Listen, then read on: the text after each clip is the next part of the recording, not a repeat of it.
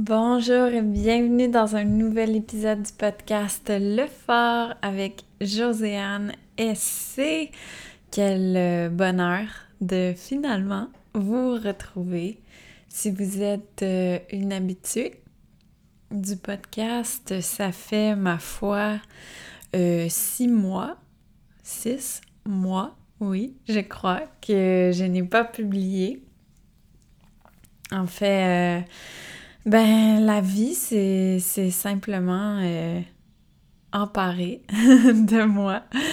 Euh, et je me suis vraiment donné la permission de, de vivre euh, ce que j'avais à vivre au rythme où j'avais à le vivre sans, sans me soucier du reste, en fait. Et c'est un magnifique cadeau que j'ai pu m'offrir. Et aujourd'hui, ben, me revoilà euh, sereine et très heureuse de vous retrouver. Comme d'habitude, euh, ben, peut-on dire comme d'habitude quand on publie deux podcasts par an? Euh, je sais pas, mais ce que je voulais dire, c'est que fidèle à moi-même, j'ai rien préparé. Ça va sûrement être un peu euh, imprévisible où la conversation va nous mener. Et euh, bon, ben si c'est votre première fois avec moi, en fait, je, m'offre aussi euh, ce cadeau de, de paix d'esprit d'enregistrer euh, d'un seul coup et de ne faire aucun montage. Donc, euh, c'est certainement pas le podcast le plus léché sur le marché, mais peut-être un des plus authentiques, je sais pas. Alors, la dernière fois que j'avais pris le temps d'enregistrer un podcast, et c'est drôle la vie. C'était justement sur euh, mon cheminement avec la sclérose en plaques que depuis, j'ai rebaptisé le soleil en plaques. Et je vous partageais en fait que j'avais pris la décision de refuser les traitements. Et euh, c'est quoi l'expression? Euh, confiez vos plans à Dieu et euh, je sais plus quoi, là. Je la connais juste en anglais, genre, ça va le faire rire. Ben, c'est pas mal ce qui s'est passé. En fait, euh, honnêtement, je pense l'après-midi même que j'ai enregistré le podcast ou publié, mon neurologue au, Costa Rica m'a contacté pour un rendez-vous. Euh, ben, d'urgence quand même, un rendez-vous le lendemain matin. Donc, euh, euh, il y avait eu les résultats de ma ponction lombaire et il fallait absolument me voir sur le champ. Donc, je me suis rendue à l'hôpital à genre 4 heures de chez moi. Et euh, en fait, à ce moment-là, le neurologue m'a dit Tes résultats de test sont anormaux. Je pense pas que tu as la sclérose. Ça semble plutôt être une maladie génétique donc, euh, je vais t'envoyer en urgence voir un généticien. Et là, là, oh mon Dieu, c'était... Oh. Mais c'est quoi ce bruit qu'on entend? Il y a des travaux partout autour de moi.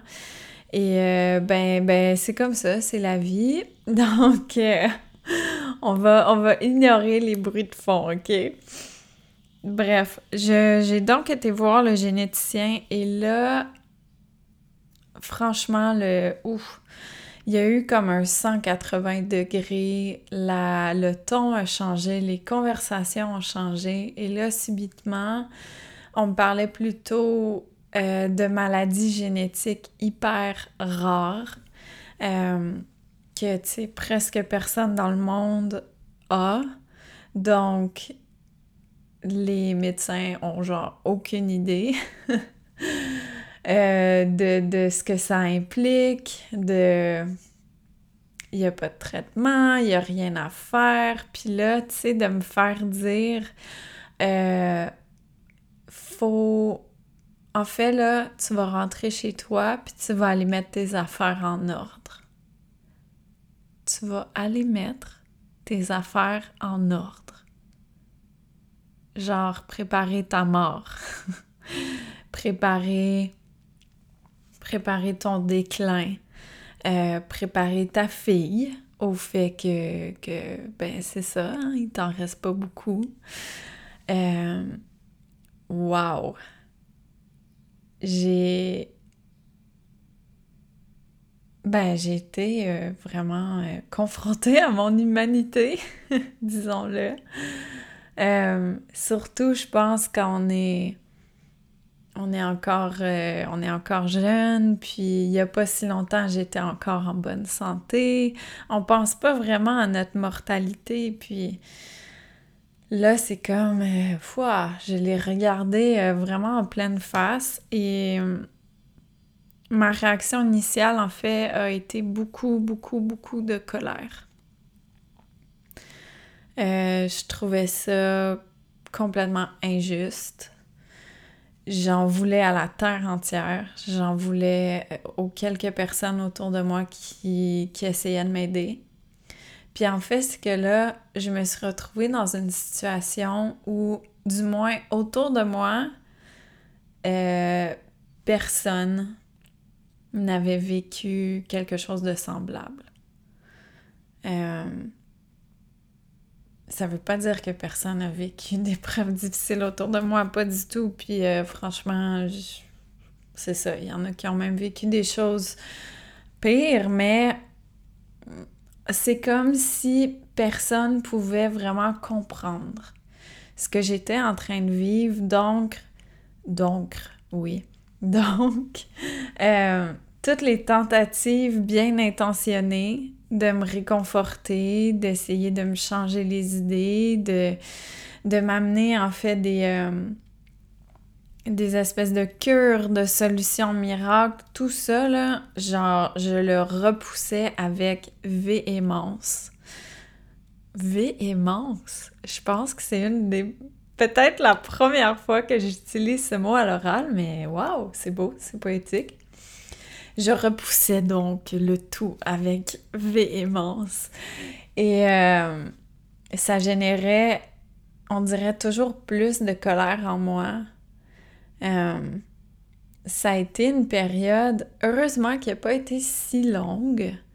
Tu sais, on parle probablement de, de un mois, trois, quatre semaines, un mois, où je me suis vraiment laissée, laissée sombrer, là. Euh, j'ai été euh, très loin dans, dans les émotions très lourdes, dans la colère, aussi dans l'apitoiement hein, sur mon sort, dans la victimisation. Euh, franchement, j'en voulais à la terre entière. je m'en voulais énormément aussi. d'avoir d'avoir choisi, hein, c'est ce qu'on dit, qu'on arrive sur Terre en notre âme ayant déjà choisi ce qu'on s'en vient vivre. Euh, je m'en voulais. Je, je, comprenais pas que j'ai choisi ça. De, je comprenais pas que j'avais choisi de faire ça à ma fille. Euh, bref, j'étais, excusez le mot là, mais j'étais en tabarnak. Oh my god. Et puis, euh, finalement, à un moment donné, à ce moment-là, tu sais, j'étais pas mal dans la conviction qu'il me restait plus ou moins trois ans à vivre. Euh, et là-dessus, ben, on sait pas combien de temps en forme, tu sais, relativement en forme, genre capable de parler, capable de m'alimenter, euh, capable de voir, capable de d'avoir une certaine mobilité. Donc, tu sais, ça aurait pu aussi être que, je sais pas moi, six mois à pouvoir être présente, puis ensuite un long déclin euh, à être alité, je sais pas. Mais bref, j'avais cette espèce d'échéance et euh, ben ça me faisait capoter, évidemment. Puis à un moment donné, je me suis dit, bon, là, Josiane, t'as deux choix, t'as deux options. Si c'est vrai qu'il te reste un nombre euh, limité de temps, est-ce que est-ce que tu veux le passer à être fâché, puis à repousser tout le monde, puis à être maussade, aigri, à en vouloir à la terre entière? Ou est-ce que tu as plutôt envie de sortir la tête de ton trou que tu t'es creusé et de recommencer à voir le soleil avoir le beau, avoir le positif et tirer au maximum de ce que tu peux tirer de ces trois années-là hypothétiques? Et à partir de ce moment-là, j'ai refait surface. et c'est là, en fait, où euh, je me suis ouvert, ouverte, pardon, au travail de Dr. Joe Dispenza. En fait, ça faisait vraiment beaucoup de personnes qui m'envoyaient des liens vers ses méditations, ses livres, son travail, ses cours, et jusque-là, je ne voulais rien savoir. Ça ne m'appelait pas, ça ne m'attirait pas. Euh, j'avais aussi en tête que allait me dire en fait que ma maladie est de ma faute. La maladie est de ma faute. Et euh, à ce moment-là, ben ça, j'étais pas du tout prête à l'entendre. Euh, honnêtement, je vais le dire, puis c'est pas pour que les personnes qui ont fait ça se sentent coupables, mais peut-être pour euh, vous éveiller à la réalité de la personne qui reçoit et peut-être que vous allez freiner un peu votre élan d'envoyer ce genre de contenu à quelqu'un euh, qui vient d'apprendre qu'il a une maladie grave. Il y a beaucoup de personnes qui m'ont envoyé, je sais pas c'est de quel livre, genre le dictionnaire des mots, MAUX, dans cette vibe-là, OK? Qui m'ont envoyé les extraits concernant la sclérose en plaques. Et euh, honnêtement, là, quand tu es en plein dedans, que tu viens de l'apprendre, que tu sais pas trop comment euh, gérer ça, dealer avec ça, de lire que, ben, premièrement, c'est de ta faute. Ça, ça prend, c'est tout un cheminement, OK?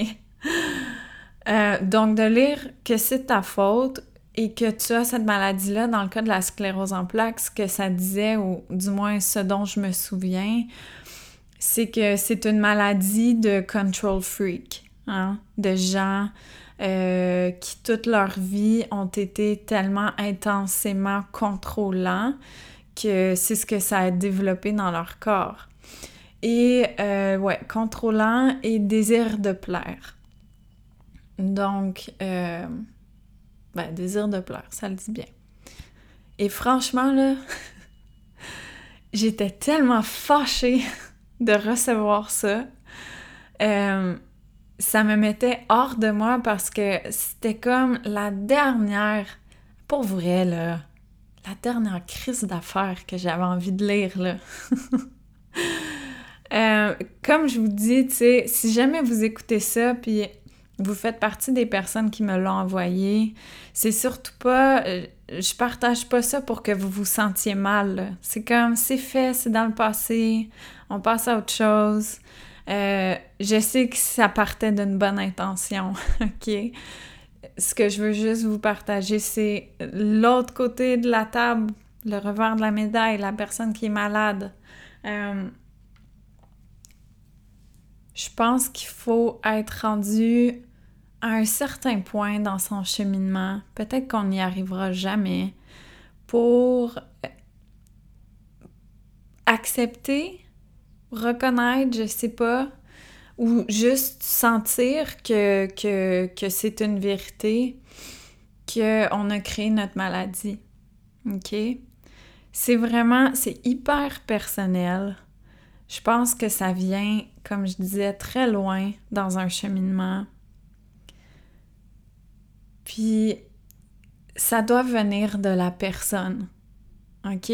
Fait que pour vrai, là, si jamais quelqu'un autour de vous apprend qu'il y a une maladie, je vous en supplie, envoyez-y pas ce genre de choses-là. Ça fait tout sauf du bien. Puis c'est triste parce que je suis certaine que ça part d'une bonne intention. Je le sais que ça part d'une bonne intention. Il y a personne qui se dit hey, la personne est vraiment à terre en ce moment, je vais y envoyer ça pour y mettre la face encore plus dans sa marde. Mais non, évidemment pas. Mais c'est pas parce que ça part d'une bonne intention que ça fait pas mal. OK?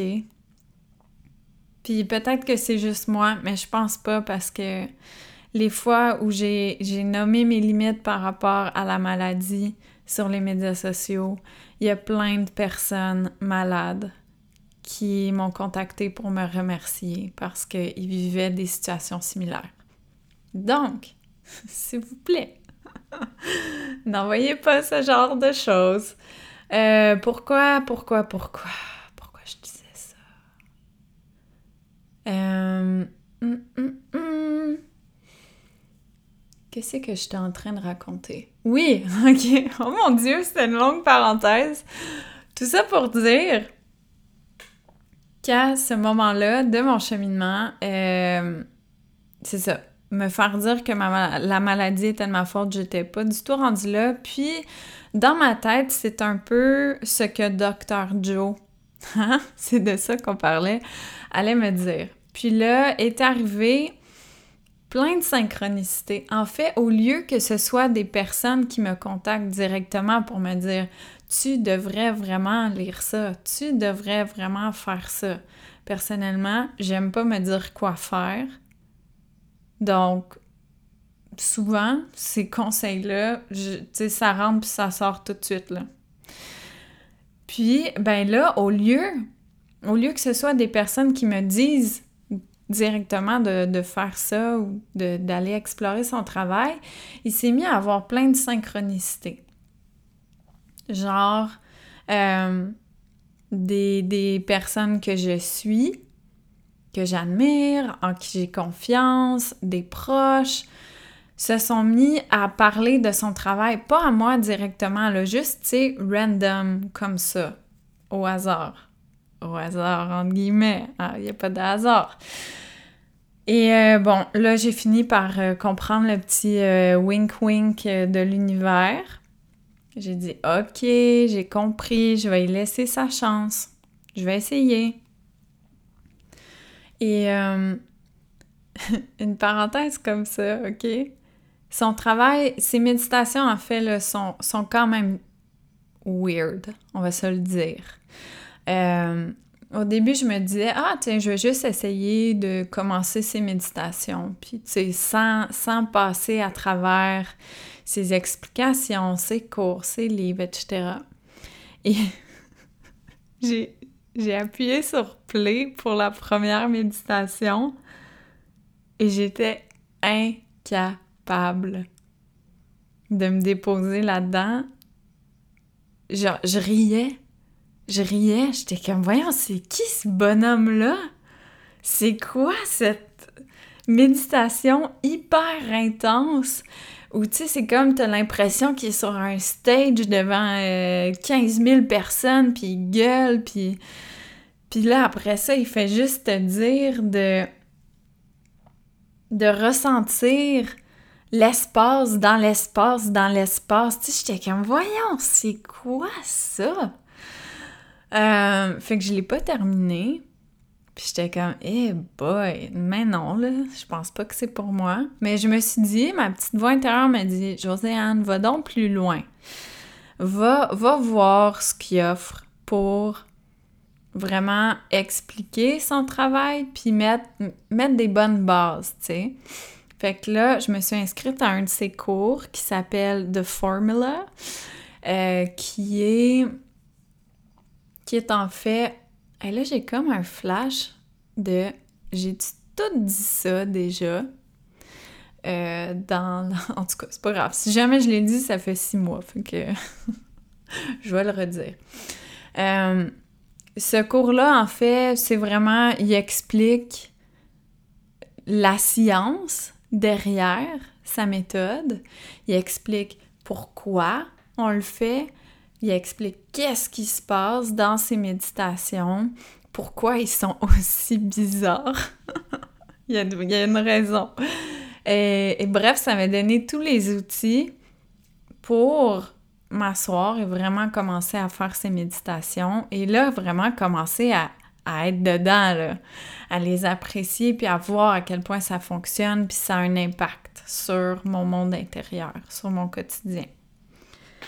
Euh, en passant, si jamais son travail vous intéresse, mais euh, vous n'avez pas nécessairement les finances ou vous avez juste pas envie d'investir avant d'être certain, certaine, de, de vibrer avec le monsieur, euh, je le dis à tout le monde qui me contacte pour ça, il y a une, une série sur Gaia, donc Gaia qui est le Netflix spirituel il y a une série de Dr. Joe sur Gaia. Et euh, si vous n'êtes pas déjà inscrit, vous avez droit à un mois gratuit, ce qui vous laisse en masse le temps de vous plonger dans la série de Dr. Joe et de découvrir son travail, de découvrir son énergie, de voir si justement euh, vous seriez appelé à aller un petit peu plus loin avec lui. Bref, fin de cette euh, parenthèse. Euh, et là, rapidement, j'ai vu mon état changer. Mon état émotionnel. OK? Physiquement, là, il ne s'est rien, absolument rien passé dans mon corps les deux, trois premiers mois. Euh, mais, oh mon Dieu, c'était le jour et la nuit à l'intérieur de moi. Tu sais, je suis passée justement de, ben honnêtement, d'être misérable toute la journée et très maussade à tomber en amour avec ma vie. Ma vie qui n'avait pas changé, là. Ma vie qui était la même. La maladie qui était la même. Mon état physique qui était le même. Mais, soudainement, j'avais recommencé à voir le beau le beau qui, a toujours été là, mais que j'avais juste arrêté de voir parce que mon regard s'était tourné vers autre chose. Mon regard, mon attention, mon énergie s'était tournée sur les problèmes, sur le négatif. Puis là, c'est comme si soudainement, j'avais recommencé à voir le soleil, j'avais recommencé à voir tout ce qui est beau dans ma vie, malgré les défis. Et je me suis mis à, être beaucoup plus présente, hein, dans le moment présent, dans le ici et maintenant. Je me suis mis à ressentir de la gratitude à tous les jours, puis à prendre le temps de la reconnaître. Peu importe ma journée, peu importe que ce soit une bonne ou une moins bonne journée, il y avait toujours de la gratitude, il y avait toujours des petits bonheurs. Donc ça, ça me fait, beaucoup de bien. Puis là, ben, entre-temps, euh, il y a d'autres neurologues qui ont vu mon cas et qui ont ramené le soleil en plaque. Ouh, je peux vous dire, là, passer d'une maladie génétique où euh, il nous reste peu de temps à vivre euh, à un retour au soleil en plaque progressif. Pour vrai, là, euh, ce diagnostic qui pourtant euh, je ne voulais pas recevoir au début. Là, quand on est revenu là-dedans, j'étais comme « Oh mon Dieu, merci! Euh, ouais, ça reste... Juste pour mettre un, portrait des choses, là, dans les scléroses, La sclérose primaire progressive, c'est vraiment... Euh, ben, évidemment, personne veut la sclérose, là. OK, on va mettre ça clair. Et il y a des scléroses récurrentes rémitantes qui sont extrêmement difficiles avec des conséquences, des handicaps vraiment lourds, vraiment sévères. OK? Fait que je vais juste vous dire là, je ne veux surtout pas euh, premièrement comparer les scléroses parce qu'elles sont toutes différentes, mais aussi minimiser la sclérose récurrente rémitante qui est celle euh, que la majorité des, des, gens ont. OK? Parce que je sais à quel point elle peut être cruelle et extrêmement difficile. La sclérose primaire progressive, euh, elle est rare. Il y a environ 10% des gens atteints de sclérose qui ont cette euh, forme-là. Elle arrive généralement beaucoup plus tard. Je suis très jeune pour avoir ce diagnostic-là. Euh, et comme son nom le dit, elle est progressive. Elle n'arrête jamais. Il n'y a pas de crise, il n'y a pas de justement récurrente rémitante. Pas tout le temps, mais souvent, en fait, c'est une crise, puis ensuite on revient euh, à un état plus normal, ou peut-être qu'avec des traitements, justement, on est capable d'aller contrôler les effets.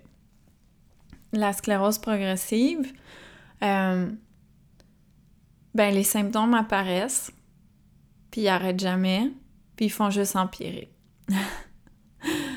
Aussi, une grosse différence, c'est que la sclérose rémitante, récurrente rémitante, euh, c'est une maladie auto-immune.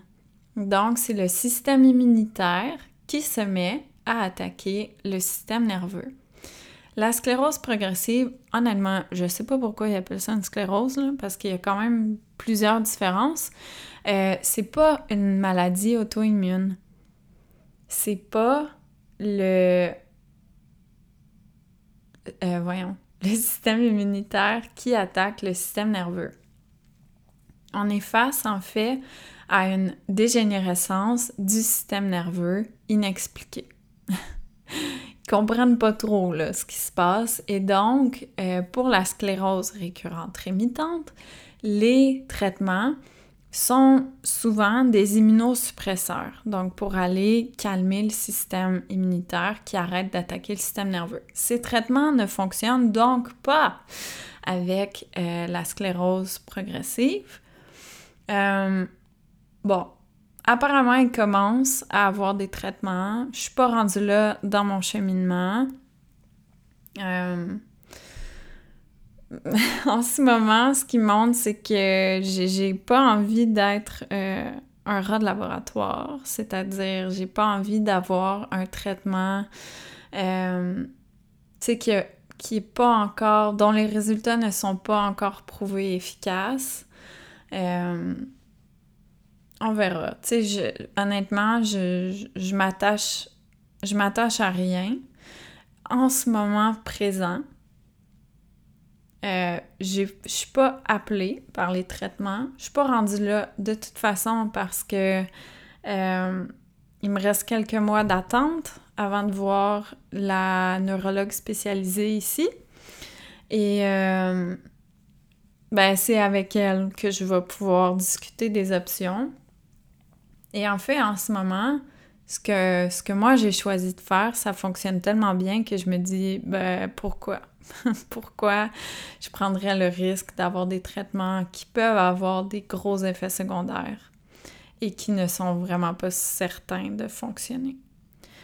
Alors, euh, c'était la fin de ma parenthèse éducative de sclérose en plaques. Tout ça pour vous dire, je voulais un peu dresser le portrait euh, parce que quand j'avais reçu en premier ce, diagnostic-là, tu sais, je capotais, là. Euh, c'était vraiment la panique, puis j'étais, comme je vous ai dit, tellement fâchée d'avoir ça.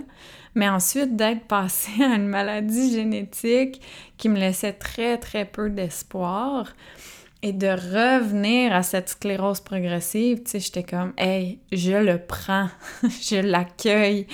Euh, il y a beaucoup plus, je ressens beaucoup plus d'espoir avec ça. Même si, ben, tu sais, aussi, un diagnostic, c'est un mot, c'est une étiquette, on peut s'y attacher ou pas. Euh, on peut écouter ou pas ce que les médecins nous disent. On peut euh, toujours revenir à l'intérieur de nous-mêmes, puis euh, à faire confiance à notre corps ou pas. Bref.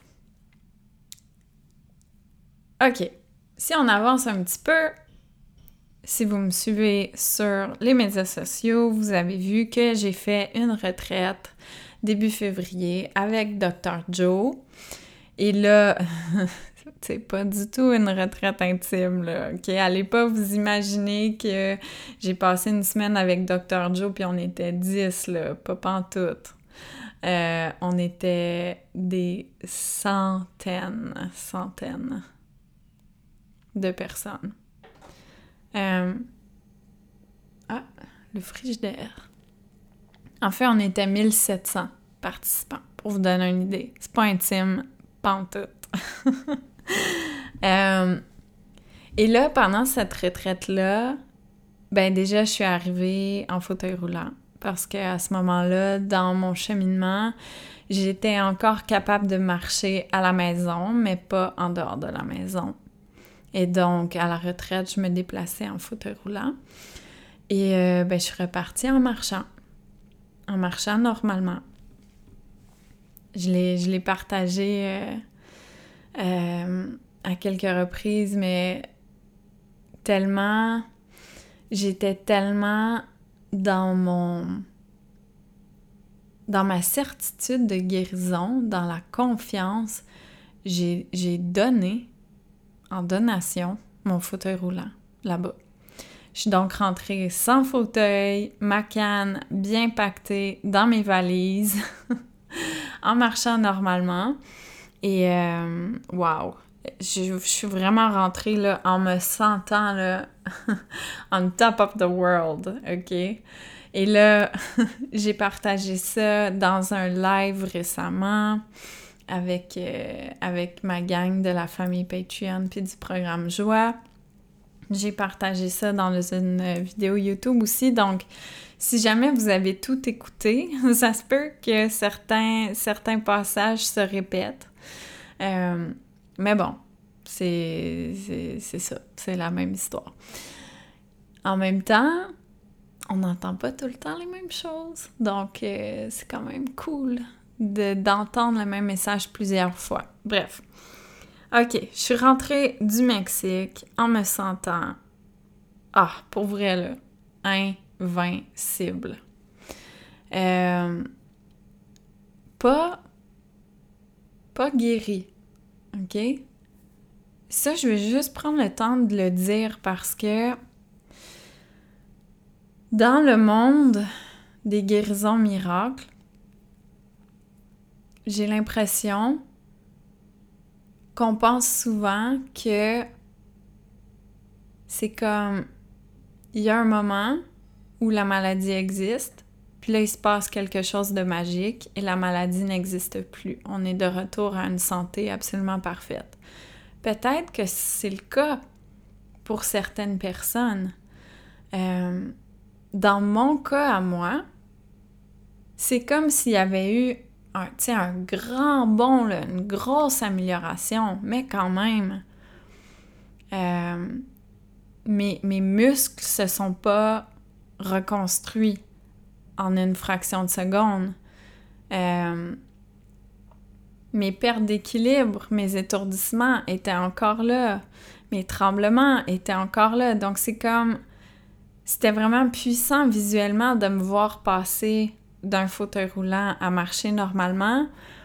Mais c'était aussi, euh, comment dire, mélangeant en moi. Parce que d'un côté, je ressentais vraiment l'amélioration, mais de l'autre côté, euh, je sentais aussi mon corps. je sentais très bien que, tu sais, dans mes pieds, dans mes jambes, mes muscles sont, partis, là. Euh, je me tourne les chevilles, je sais pas combien de fois par jour, parce qu'il y en a plus de muscles. Et ça, c'était encore là, tu sais, c'est... J'avais toujours pas de force dans les jambes, dans les bras, je tremblais encore. Euh, ma vue baissait encore. Fait que, tu sais, c'était comme, OK, je suis pas, suis pas encore dans ma santé parfaite. Ce qui est correct, c'est pas grave, là. Mais ça me fait réaliser, en fait, que cette image-là que j'avais d'une guérison miracle spontanée, que, tu sais, ça allait, ça allait vraiment être 100% total du premier coup. J'en ai parlé aussi avec, avec, euh, avec d'autres amis malades qui, euh, qui avaient le même genre d'idée, mais pour qui ça fait vraiment du bien que je leur dise, que je partage que oui, j'ai fait un bond immense. C'est hyper encourageant, mais je suis pas encore guérie. C'est pas encore fait. J'ai l'impression que ça va prendre du temps. Et, c'est parfait, tu sais. Il n'y a, pas, a pas de jugement attaché à ça. C'est pas, pas bon, pas bon, bien, moins bien. C'est juste, c'est ça.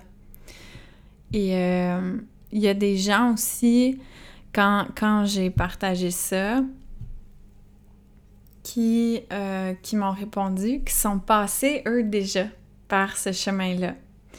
Et ça me fait tellement bien de lire que hum, pour la plupart des gens, ben, ça a pris à peu près un an. Un an pour vraiment revenir à un état euh, de santé optimal. Tu sais, ça a été long, puis c'est beaucoup d'efforts aussi. Euh, bref,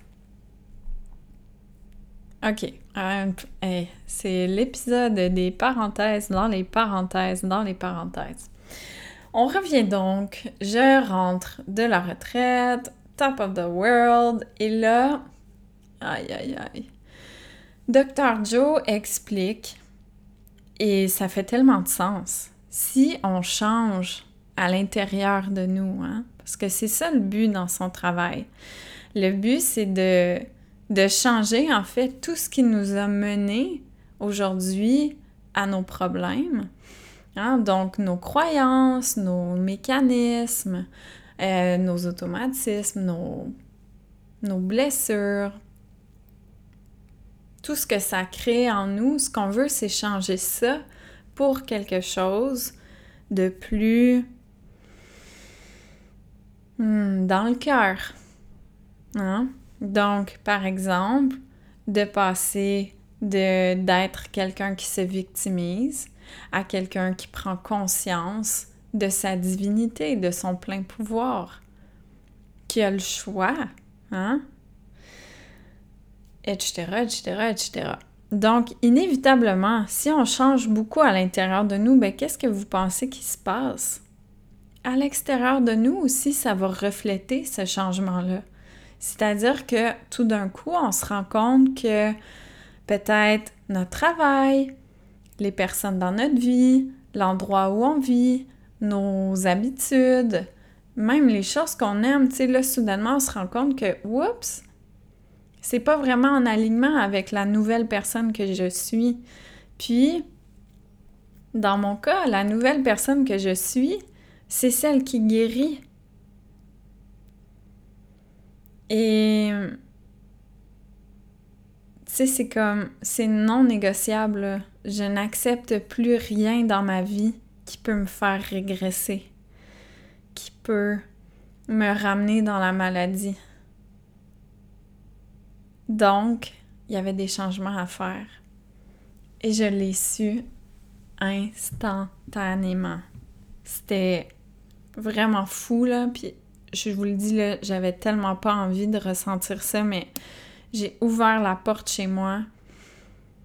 Tu sais, j'ai posé les yeux sur mon copain, sur l'environnement, sur... puis j'ai fait... Ah, merde. En fait, intérieurement, non. C'était des mots bien pires qu'un petit merde, là, mais on va rester poli autant que possible sur le podcast. J'ai tout de suite su ben, que ça n'allait pas du tout et que ça devait absolument changer. Et là, j'ai eu beaucoup de résistance. J'ai eu là à peu près une semaine de, de grosse résistance, de déni. J'avais pas envie. J'étais comme non, pas encore du changement. Je suis tannée, je veux un break. Genre, je commençais enfin, avant d'aller à la retraite, je commençais enfin à, vraiment me sentir bien, puis à me sentir chez moi, puis à sentir que, euh, tu sais, je, m'étais fait des amis précieuse, puis que je commençais à prendre racine. Fait que là, j'étais comme non! je veux pas repartir à zéro encore. Non, merde! euh, évidemment, il n'y avait pas d'autre option. En fait, l'autre option, c'était rester là-dedans et redevenir misérable et redevenir malade. Fait que j'ai pris mon courage à deux mains. J'ai respiré. Puis je me suis dit, OK, ça va être difficile. Ça va être difficile pour un petit bout. Ça sera pas le fun. Ça va être désagréable. Mais je sais que c'est la chose à faire je sais qu'au bout de ça, je vais me sentir mieux. Je sais qu'au bout de ça, il y a de la libération, de l'alignement, de l'apaisement et de la guérison aussi.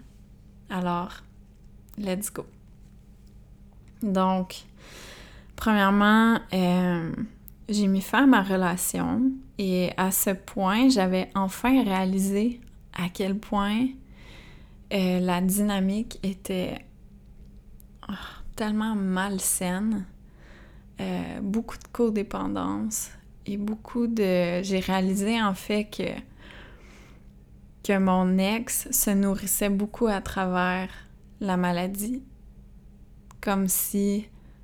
Euh, je sais pas, là, il y avait peut-être un petit syndrome du sauveur ou quelque chose, mais c'est comme si plus j'étais malade, plus ma situation était grave, plus il se sentait important.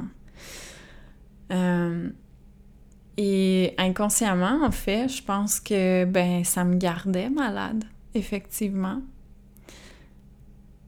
Bref, on va pas, on va pas s'étendre euh, sur le sujet, mais j'ai mis fin à la relation. Et d'un côté, ça a été extrêmement libérateur et ouais, c'est comme, j'ai tout de suite senti un, un poids vraiment lourd s'enlever instantanément de mes épaules. Ça a tellement fait du bien.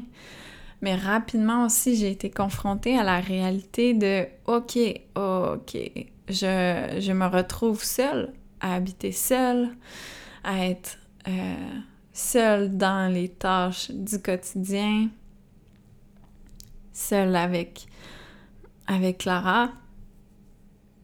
Même si, euh, ben, tu sais, je veux dire, c'est pas son père, là, donc il a jamais joué le rôle d'un père, mais ça reste de l'aide. Euh, donc là, tu sais, passer de... Hmm, par exemple, avant le Mexique, je, je faisais rien, là, dans la maison. J'étais pas capable. Donc, de passer de, d'un support, en fait, euh, total à... Ben, OK, maintenant, voilà, tu recommences à tout faire. Euh, je pense que ça a été trop vite. Trop vite pour mon corps, ou peut-être un mélange de, de tout ce qui se passait, de toute l'intensité, c'était juste trop. Alors, mon corps s'est remis à dépérir. Et rapidement, malheureusement, je suis revenue exactement dans l'état où j'étais avant d'aller au Mexique. Même, j'ai envie de dire pire parce que avant, avant le Mexique, c'était beaucoup... Bon, j'étais faible, j'étais fatiguée, j'avais de la difficulté à me déplacer. De temps en temps, ma vision baissait. Euh, puis là, avant, avant de... Bon, je vais pas gâcher de punch, là, d'après moi, vous le savez. je suis rendue en France. Euh, avant d'arriver en France, là, quand j'étais au Costa Rica, ma vue, c'était vraiment épeurant. Euh, certaines journées, sais, je perdais la vue, là. C'est-à-dire que je voyais encore euh, des taches de couleur, mais incapable de voir des détails. Il m'est arrivé aussi quelques journées de la perdre complètement. Et c'est wow, c'est vraiment paniquant. Euh, donc bref. OK. On va rentrer dans un sujet euh, un peu tabou. Euh, qui fait beaucoup partie de mon processus des derniers mois. En fait, quand j'ai laissé mon ex, j'ai appris que j'étais enceinte. Et euh, à ce moment-là, tu sais, je me sentais encore tellement invincible que ben, j'y ai vraiment cru. Pendant un moment, tu sais, je me suis dit, ça va aller. Ça va aller. Ce bébé, il est venu pour une raison. Je vais être capable. Euh, ça va aller. Mais rapidement, la grossesse, puis là, tu sais, comme je vous dis, c'est difficile de mettre le doigt exactement sur ce qui était le problème pour mon corps. Je pense que c'était un mélange de tout. Mais la grossesse, c'était pas facile. Euh, dans le sens où ça m'épuisait. Déjà que j'avais très peu d'énergie. Euh, rapidement, j'étais plus fonctionnelle du tout. Du tout, du tout, du tout. Euh, et ben malheureusement aussi, la, la relation avec mon ex s'est beaucoup envenimée. J'ai jamais été autant fâchée contre quelqu'un de ma vie. Donc là, c'était un espèce de mélange. Euh, c'est ça, de wow, ok, non, physiquement, peut-être que ça le fera pas, hein?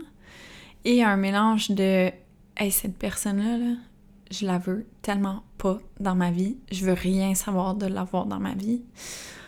Là, de dire, ouais, ben, t'es comme son enfant dans ton ventre, là. Fait que ça se peut que t'aies pas ben, ben le choix, tu sais. Bref. Euh, c'est ça.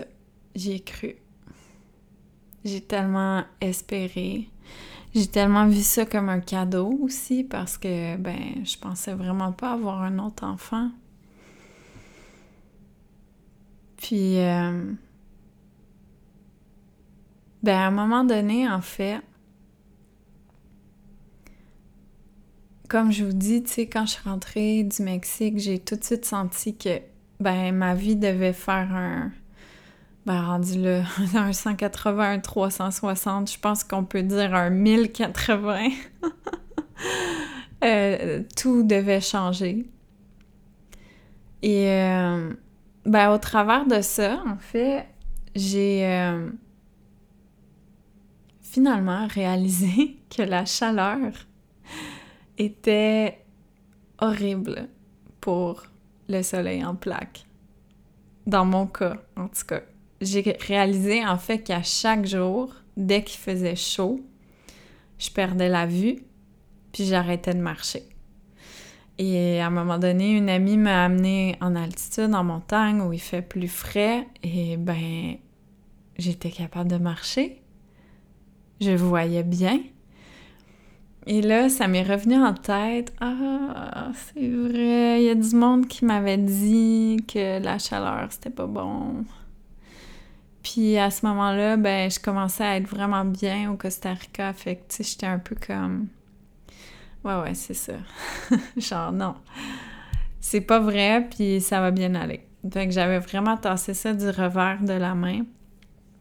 Puis là, ça m'est revenu en tête. Donc, j'étais comme, ah, OK. OK, il y a le Costa Rica aussi à changer à travers tout ça. Bon. Euh, au début, en fait, au début, mon plan, c'était de déménager en altitude, justement, de me dire, ben, je vais aller où il fait plus frais, puis ça va être suffisant. Puis je me suis vraiment assise avec ça. Je me suis... Euh, j'ai pris le temps de vraiment laisser mijoter cette décision-là. Puis en fait, il commençait à avoir des blocages qui montaient. Mais tu sais, là, j'étais là, OK, qu'est-ce qui se passe? Pourquoi? Fait que j'ai attendu encore un petit peu, j'ai beaucoup médité là-dessus, puis le sentiment qui est monté, c'était vraiment une espèce de, de désespoir, là, de non, pas encore. Genre, non, juste non, je, je ne repars pas à zéro dans un endroit où je ne connais personne. C'est non. Ça a fini par être hyper clair et une fois que j'ai eu cette clarté-là, la suite a été extrêmement facile pour moi de choisir. Ça a été une évidence en fait. Bon, parfait. Je vais rentrer en France. Je vais aller habiter à côté du papa de Clara, de mon enfant, pour ben, arrêter de m'entêter à tout faire toute seule. Parce que, tu sais, que les choses soient claires, là. Aller au Costa Rica toute seule avec Clara, c'était 100% ma décision. Euh, puis à quelque part, il y avait il y avait, je sais pas si c'est le bon mot, de l'intransigeance là-dedans, tu sais, dans le sens, ben moi, c'est ça que je vais faire, puis euh, ben si tu veux pas suivre, c'est ton problème, suis pas. Mais moi, j'ai envie d'être au Costa Rica, donc je vais aller au Costa Rica. Donc, c'était 100% ma décision, puis ma responsabilité aussi de, m'entêter à être mère toute seule, à être maman toute seule, sans aide. Euh, puis en fait, ben si je voulais de l'aide, je payais pour avoir de l'aide tout le temps. Donc, aller m'installer à la montagne, ça a comme fait, hey non, ça me... J'aime le Costa Rica, là, mais ça me tente vraiment pas. D'encore. Encore. Déjà, repartir à zéro, tu sais quand ça fait autant de fois en si peu de temps, ça commence à être un peu tannant. Mais là, en plus de j'ai enfin mis le doigt sur repartir à zéro dans ce sentiment de solitude-là.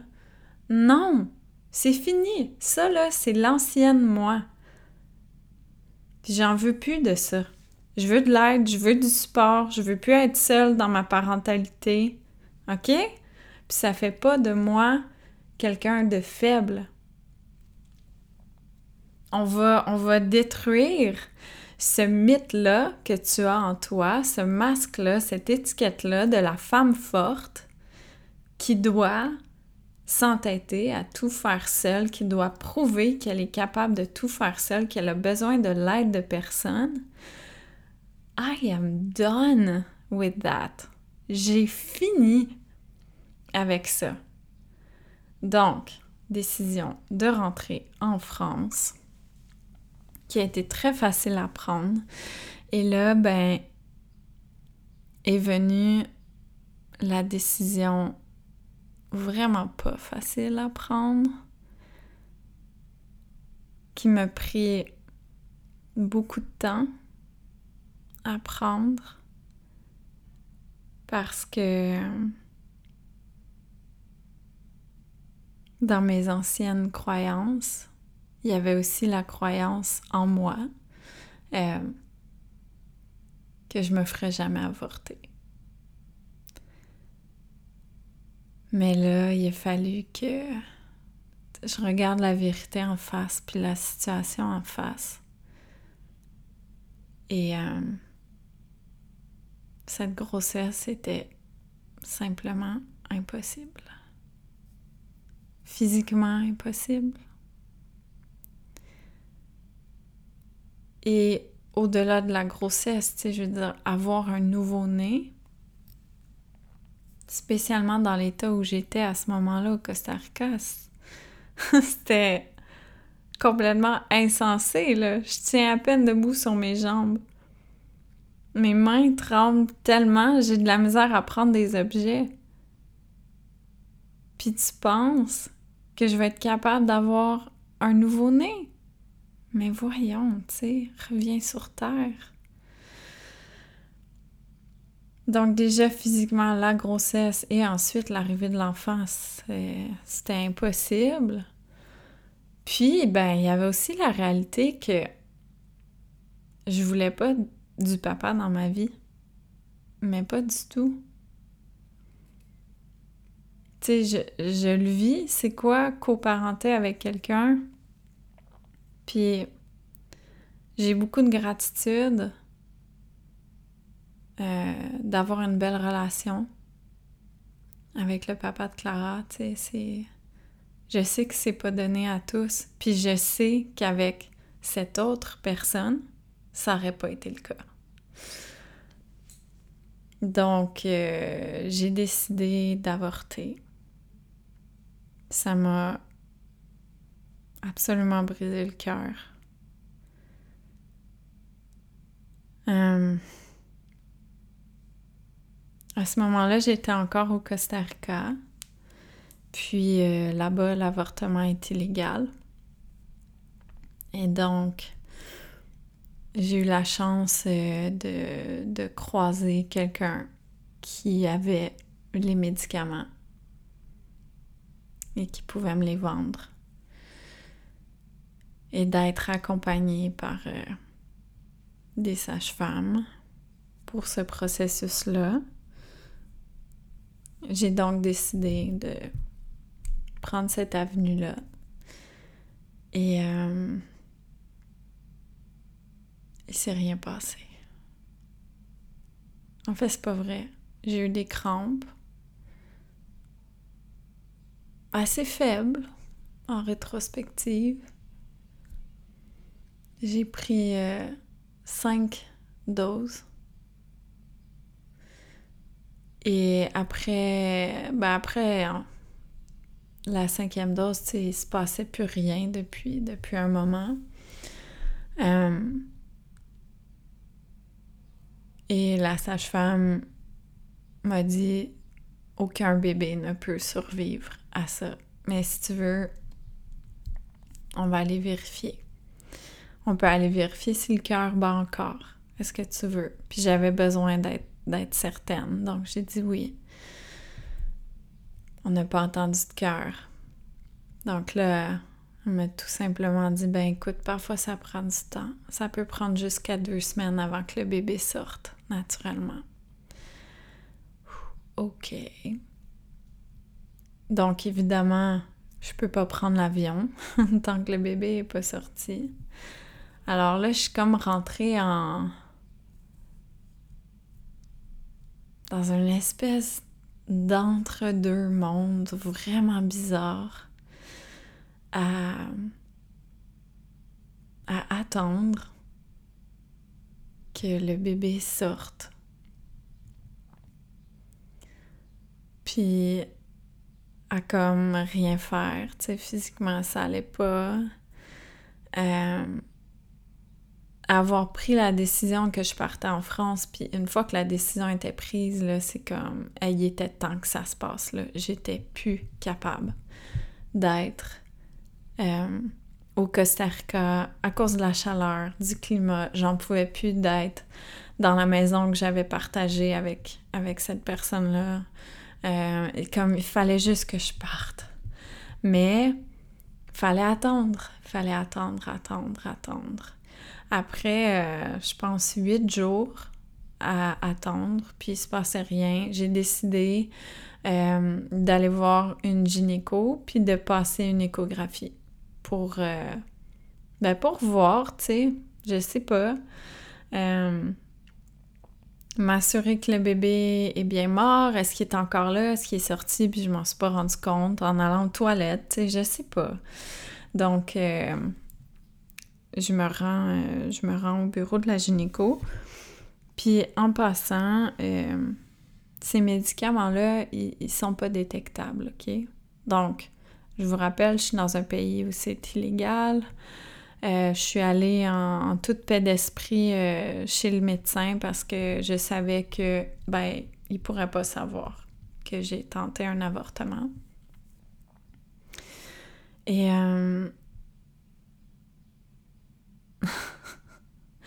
La mentalité au Costa Rica par rapport aux grossesses, c'est que ce sont des bénédictions. OK? C'est tout le temps des bénédictions. Peu importe la situation. Tu dites-vous, la médecin m'a vu arriver dans son bureau, à peine capable de marcher. Là, j'ai expliqué que j'avais le soleil en plaque, euh, assez sévère, blablabla. Bla, bla. Le père est parti.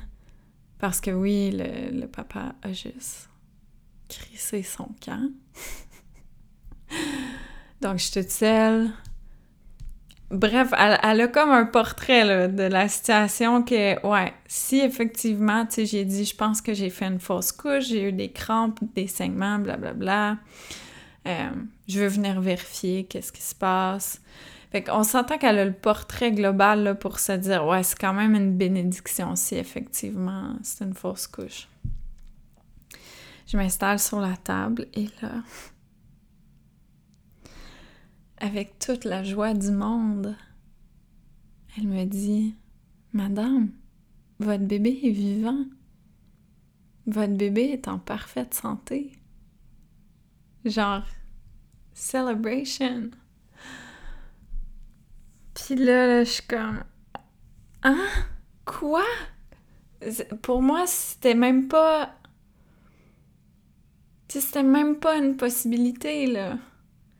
Puis il y avait une deuxième sage-femme qui m'aidait, tu sais, puis ça fait 25 ans qu'elle accompagne des avortements à la maison comme ça, puis elle a jamais vu ça dans toute sa carrière. C'est comme physiquement, ça se peut pas, que ce bébé-là ait survécu. Mais il a survécu. Puis là, et les émotions, la montagne russe d'émotions, l'abattement, le découragement de comme, mais, mais non, j'ai pris cette décision-là, puis elle a tellement été difficile à prendre, comme, ça se peut pas en même temps que l'espoir de me dire oh mon dieu mais si le bébé a survécu tu c'est pour une raison puis puis c'est peut-être un message que, je vais être capable tu sais fait que pendant comme 24 heures j'étais dans un tourbillon d'émotions puis euh, honnêtement l'opinion des autres j'étais comme excuse-moi mais non je m'en fous de ton opinion. J'ai besoin de faire mon propre processus toute seule pour arriver moi-même à une décision. Et finalement, ben, j'ai décidé que la décision restait la même, que ça allait être un avortement. Fait que là, là, il a fallu que je parte du Costa Rica sans niaiser, sans attendre, parce que à partir de 14 semaines, l'avortement est illégal en France aussi. Et probablement dans plein d'autres endroits. C'est juste la grossesse commence à être trop avancée. Euh, fait que là, on a. On a vendu mes choses, donné mes choses, vidé la maison. On étant moi et des anges. Euh, vraiment, là, des amis incroyable. Euh, en même temps que j'ai pris la décision de venir en France, tu sais, quand il y a eu ce sentiment-là de... Je suis tellement tannée du monde là, qui disent qu'ils vont être là puis qui sont là pour toi, mais qu'ils le sont pas. J'en veux plus de ça dans ma vie.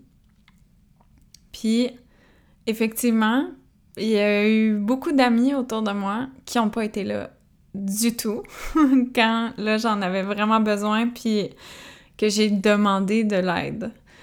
Mais j'ai eu la magnifique surprise d'avoir des gens qui ont vraiment show up là.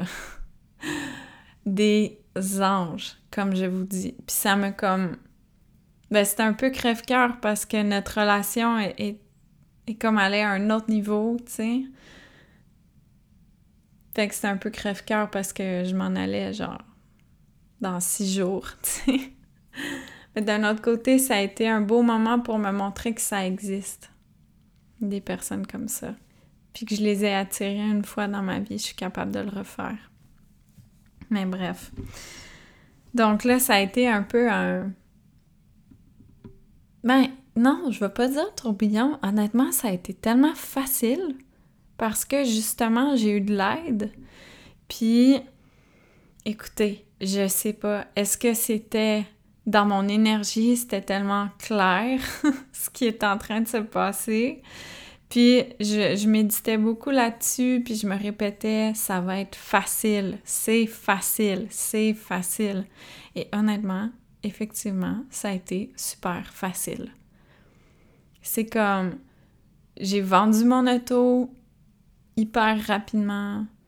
J'ai été capable de vendre mes gros morceaux. Tout est allé vite. Tout est allé vite. Puis, tu sais, c'est comme mes proches qui étaient pas au Costa Rica, eux autres capotaient un peu, là. Euh, puis justement, était comme Oh mon Dieu, mais voir que tu es en train de passer à travers ça, tu sais, c'est tellement intense, c'est tellement. C'est trop, tu sais, c'est too much. Tu dois être au bout du rouleau, tu dois capoter. Puis j'étais comme Non, franchement, ça va bien, c'est. C'est super facile. Tout est vraiment en train de s'aligner de façon tellement fluide. Et heureusement, parce que ça m'a permis d'être juste dans mes émotions du moment présent, tu sais. Puis de ressentir toute la peine de la montagne russe d'émotions, de l'avortement finalement raté, puis là, d'aller, d'aller faire un deuxième avortement. De, c'est comme perdre le bébé deux fois, tu sais de, m'asseoir avec ça, puis de m'asseoir aussi avec le fait de quitter le Costa Rica, de quitter mes amis, que Clara quitte ses amis, de quitter un endroit qui a quand même été ben, extrêmement transformateur pour moi, puis où je me suis sentie bien, puis en sécurité. Donc c'est comme...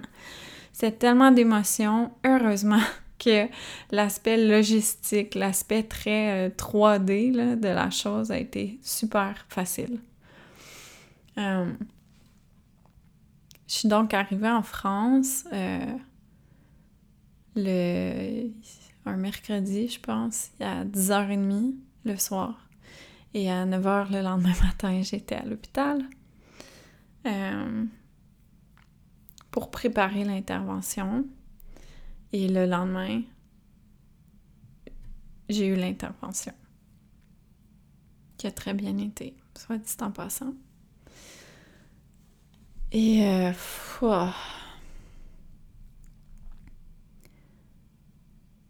c'est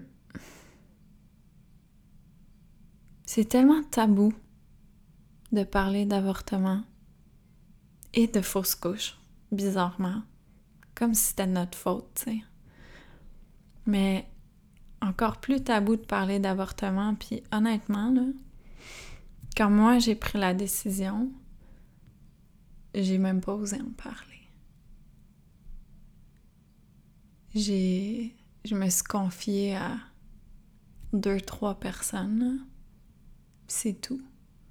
Même, des amis en qui j'avais pourtant confiance, là, j'osais pas leur dire parce que j'avais vraiment peur d'être jugée. Puis je sais qu'il m'aurait pas jugé. C'est vraiment, c'est de, mon côté, mais je pense qu'on traîne tout ce, en tant que femme, ce blocage-là, que c'est tellement tabou qu'on n'ose pas en parler. Puis à ce moment-là, je me suis dit, quand je vais être rendue là, quand je vais être prête, même si ça me fait peur d'en parler, parce que oui, j'ai vraiment peur d'être jugée là-dessus, mais je me suis dit, je vais le faire parce que il faut briser le silence entourant ça. Puis il faut arrêter d'être autant de femmes parce que d'avoir été plongée là-dedans, j'ai vu à quel point c'est pas extraordinaire un avortement là. On est une méchante gang à passer par là. Puis si en plus on ajoute les fausses couches, c'est beaucoup de femmes. Puis pourtant, on n'en parle pas. Avant de m'être ouverte à des amis, j'ai appris, en fait, en m'ouvrant, que d'autres amis étaient passés par là ou d'autres amis avaient vécu des fausses couches, parfois plus qu'une. Puis je l'avais jamais su. Et pourtant, je me considère pour ces personnes-là comme quelqu'un qui pourrait accueillir ça sans aucun jugement, tu sais. Fait que j'ai comme, j'ai vraiment vu expérimenter pleinement le tabou entourant l'avortement. Fait que je me suis dit, non, je vais en parler. Euh, rendu là, j'ai eu mon avortement à 13 semaines et 4 jours. Pour vous dire à quel point euh, j'avais pas beaucoup de jeux, là j'avais ce stress-là aussi, d'arriver en France, puis que, tu sais, finalement, la datation qui avait été faite au Costa Rica était pas bonne, puis que peut-être j'étais déjà à 14 semaines, puis là, ça serait pas possible. J'avais vraiment cette peur-là qui euh, flottait pas trop loin de moi. J'étais stressée aussi pour l'intervention. Euh, même, même si c'est très rare des complications, tu sais, ça m'inquiétait. Ou, euh, ben, qu'est-ce qui arrive si je guéris pas bien? Si ça infecte? Si ça marche pas? Je me suis dit, hey, j'ai déjà eu un avortement qui est supposé de fonctionner à tout coup. Peut-être que là, ça fonctionnera pas, tu sais. Bref, j'étais stressée. Euh, puis tout s'est vraiment précipité, puis rendu là, j'avais vraiment hâte que ça se passe parce que physiquement, j'étais plus capable. Euh, puis je voulais comme que ce soit derrière, tu sais. L'intervention a eu lieu sous anesthésie générale. Puis heureusement, honnêtement, là, je pense que j'étais saturée au niveau émotionnel. J'ai été très soulagée de ne pas être consciente pendant l'intervention. Puis quand je me suis réveillée, ça a été instantané. J'ai rien pu contrôler. Tant mieux. Fallait que ça sorte. Je me suis mis à pleurer pendant une heure sans pouvoir m'arrêter.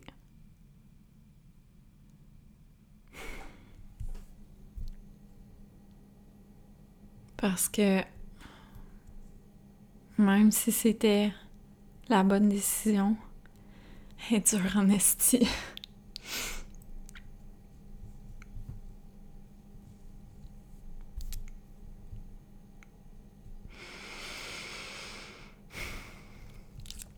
C'est vraiment dur à prendre comme décision. Puis j'étais loin dans ma grossesse. Je le sentais, le bébé. Je savais que c'était une petite fille.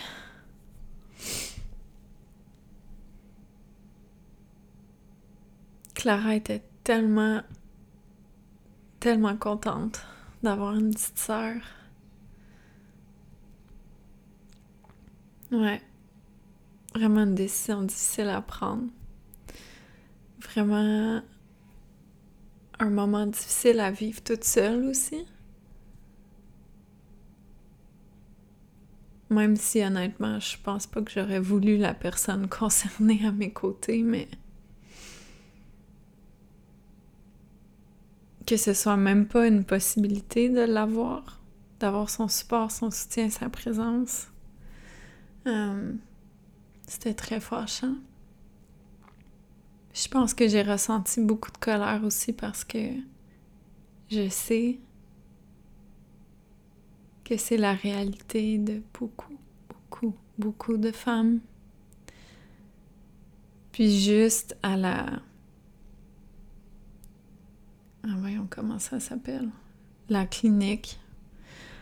Euh, le, centre, le centre de planification familiale, c'est ça. Qui est genre euh, le, la clinique gratuite là, pour euh, la sexualité et les avortements. Je l'ai vu. J'ai pas croisé un seul homme. Pas un. Évidemment, ça veut pas dire qu'il est pas présent d'une autre façon ou pour d'autres occasions, mais quand même, c'était frappant.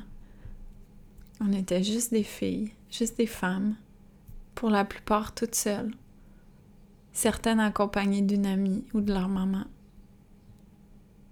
Mais c'est comme. Ouais. Beaucoup de colère.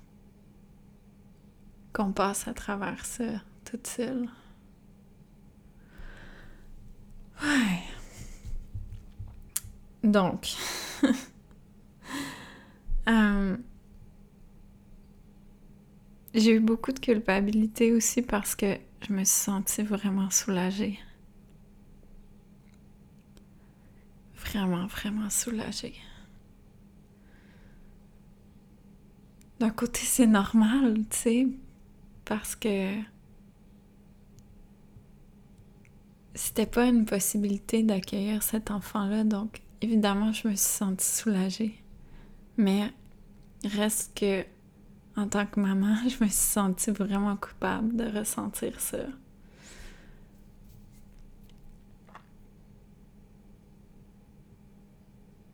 Mais rapidement, j'ai commencé à comprendre.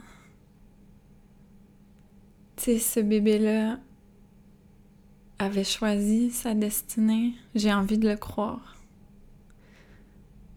Puis, il a joué un rôle très important parce que il m'a amené à prendre une décision, tu sais, vraiment difficile, mais aussi vraiment pour moi, pour mon mieux-être, pour ma santé, pour ma guérison. Il m'a appris, je dis I à cause du bébé, mais c'était vraiment une petite fille, elle.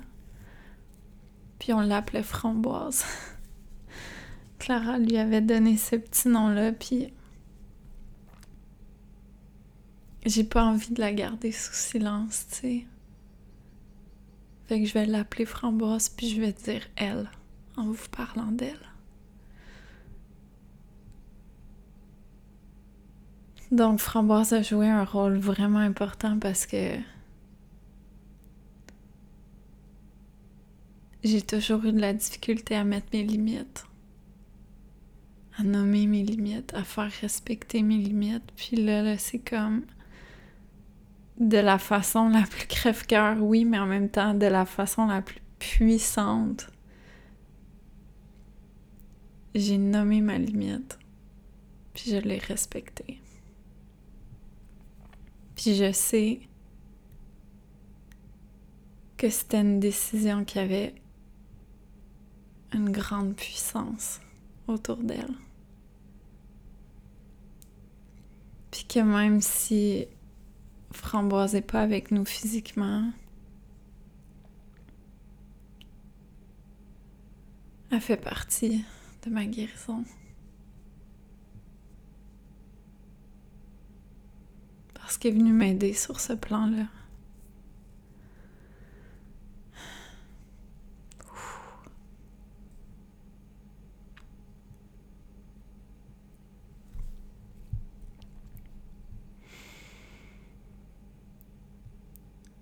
Passe des longs moments sans sans nécessairement penser à elle ou sans être dans le deuil, tu sais.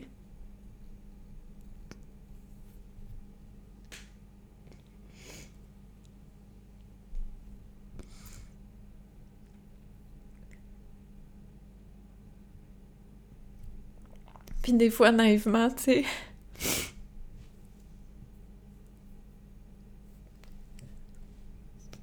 je me dis Ah tiens, mon deuil est peut-être fini. Mais fou.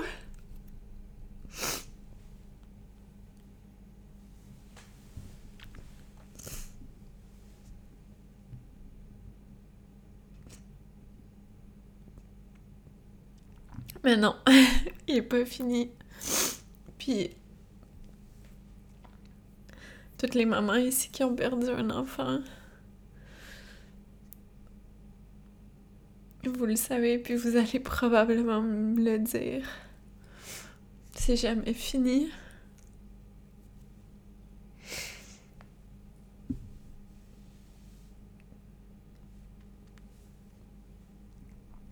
Mais bon. J'ai beaucoup de de gratitude pour Framboise, comme je vous dis. Puis, ça a été tellement vite après l'intervention. Le lendemain, le lendemain, je marchais super bien. Comme, comme si elle voulait me, me réconforter dans mon choix me rassurer que j'avais pris la bonne décision. Tu sais, ça a été flagrant.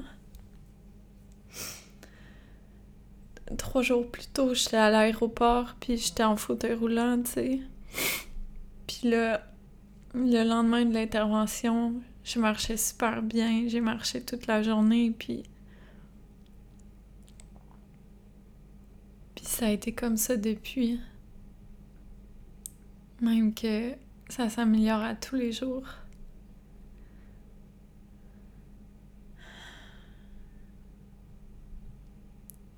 Alors, merci à ma deuxième petite fille.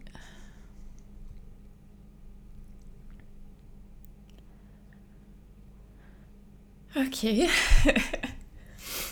on va pas, on va pas finir ça de même. ah. Ouais. En fait, on va finir avec du beau, ok? Parce que c'est vraiment beau, tout ce qui se passe. Depuis ces moments-là, euh, ces moments difficiles, oui. Et bon, je vais pas me rembarquer là-dedans. J'ai fait un, live complet sur le sujet, à quel point euh, mes pratiques de méditation, de gratitude, de moment présent, ça a changé ma vie. Puis là, je viens de l'expérimenter pleinement à quel point ça m'a permis de vivre des choses hyper difficiles, oui, mais au lieu de sombrer dans la victimisation, puis l'addiction aux hormones du stress, puis euh, tout ça, tous mes anciens patterns, puis de broyer du noir, puis de... Bon, de me vautrer, en fait, dans, dans les émotions difficiles, désagréables. Ben là, j'ai pu vivre toutes les émotions que j'avais à vivre sans m'y attacher, puis en étant capable de... OK, on vit pleinement le moment qui est challengeant, Puis ensuite, au lieu de, de tu sais, de spiral, de, de s'enliser dedans, puis de partir là, en spirale euh, infinie qui fait juste s'empirer tout le temps, tout le temps, tout le temps. Non! Au lieu, je vais vivre ce que j'ai à vivre, ce qui est difficile, oui, puis une fois que c'est terminé, hey, je vais tourner mon regard vers tout ce qui est beau dans ma vie, vers la légèreté, vers l'amour, vers la joie, puis réaliser que c'est possible de vivre des choses difficiles en accueillant quand même le beau qu'il y a dans notre vie. C'est pas l'un ou l'autre. Les deux cohabitent et dansent ensemble continuellement. Puis avec tout le travail interne de la dernière année, j'ai comme pris conscience que j'avais le droit, la permission, la capacité de danser entre les deux J'étais plus obligée de choisir de rester juste dans le, dans le pas beau, je vais dire. Une fois, que, une fois que les émotions désagréables étaient vécues, ben voilà, je peux relever la tête, puis voir le soleil, voir la nature, voir les beaux sourires, puis apprécier, avoir de la gratitude pour ma vie, même si parfois il y a des moments difficiles. Ça fait partie de la vie. Mais c'est pas parce qu'il y a des moments difficiles que c'est pas une belle vie. C'est ça la différence. Puis c'est ce que j'ai réalisé dernièrement. C'est que même avec les défis, j'ai vraiment une belle vie. Puis j'ai vraiment de la gratitude pour ma vie. J'ai des moments de bonheur à tous les jours. Puis je prends vraiment le temps de les apprécier, de les reconnaître, de les remercier. Puis vraiment, là, ça va bien. Mon chemin est encore hyper incertain, mais tu sais, quand on y pense vraiment, tous nos chemins sont vraiment incertains. Je sais pas ce qui va se passer avec la maladie. Mais dans le moment présent,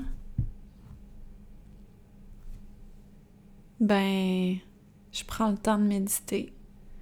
Je prends le temps de m'observer. Je prends le temps de m'écouter. Et tout ça me mène à, être bien, à être bien, puis à, ouais, à avoir tellement de gratitude. On est, Clara et moi, dans un, un petit studio sur la plage. Donc, on va à la plage à tous les jours. C'est temps-ci, le matin, quand elle n'est pas là, évidemment. Euh, quand je me réveille, je pars marcher, méditer sur la plage. Puis c'est comme... La vie est douce. Il fait bon de vivre. Puis je me concentre sur ce qu'il y a de beau, puis sur l'espoir, puis sur les, améliorations, subtiles qu'il y a tous les jours dans mon état. Puis quand ça va moins bien, ben j'essaie de pas paniquer. Je je concentre pas toute mon énergie là-dessus. Je me tourne sur tout ce qui va bien. même si il y a des choses qui vont pas bien. Et euh,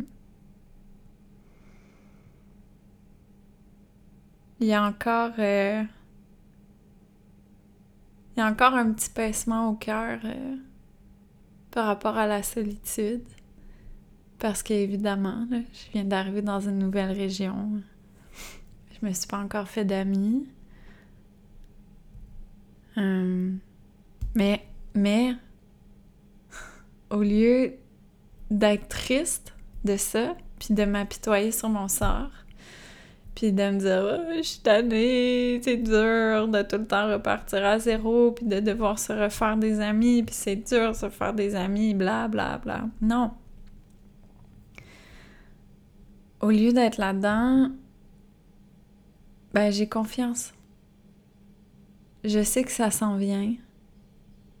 Puis je sais que plus je suis authentique, plus je suis dans mon cœur, ben l'énergie que je dégage va attirer vraiment les bonnes personnes. J'ai pas besoin de rien forcer, j'ai pas besoin de rien contrôler. Ça va se passer.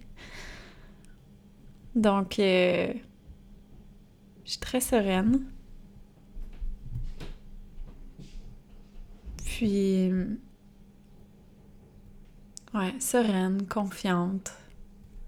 Puis je me dis, ben gars, en ce moment, en ce moment, c'est comme ça. Puis c'est parfait. Euh, je vais prendre beaucoup de temps pour moi quand Clara est pas là. Je vais prendre le temps d'être en tête à tête avec moi-même, puis de faire des petites choses que j'aime, puis c'est parfait. C'est vraiment parfait. Alors sur ce, je, je pense que justement Clara va bientôt arriver. Et je pense que ça fait vraiment longtemps que je vous parle. Merci euh, d'avoir tenu l'espace. Merci d'avoir été là pour cet épisode euh, très vulnérable. Et euh, n'hésitez pas à le partager aux personnes à qui ça peut faire du bien. Si vous êtes en train de passer à travers un avortement, une fausse couche, tu sais. Juste sachez que vous n'êtes pas seul. Vous êtes vraiment pas seul. Puis on est avec vous.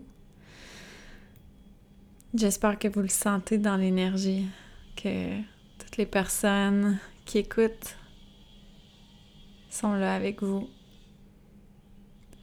Et la chainsaw dehors, ou je sais pas quoi. Je vous envoie plein d'amour. Je pense qu'on va se retrouver bientôt. Je sens vraiment que, que là, ça y est. Ça y est. C'est un, un nouveau départ pour réellement, réellement prendre racine, réellement se déposer. C'est vraiment comme ça que ça, ça se ressent. Donc, je pense qu'on peut se dire à bientôt. Mais en même temps, j'ai l'impression les deux, trois dernières fois que j'ai dit ça, on s'est pas reparlé pendant six mois. Donc, ah, on verra. On verra. Tout est parfait et le timing sera divin. Peu importe. Merci beaucoup d'avoir écouté. Je vous envoie plein d'amour. Puis on se dit à la prochaine.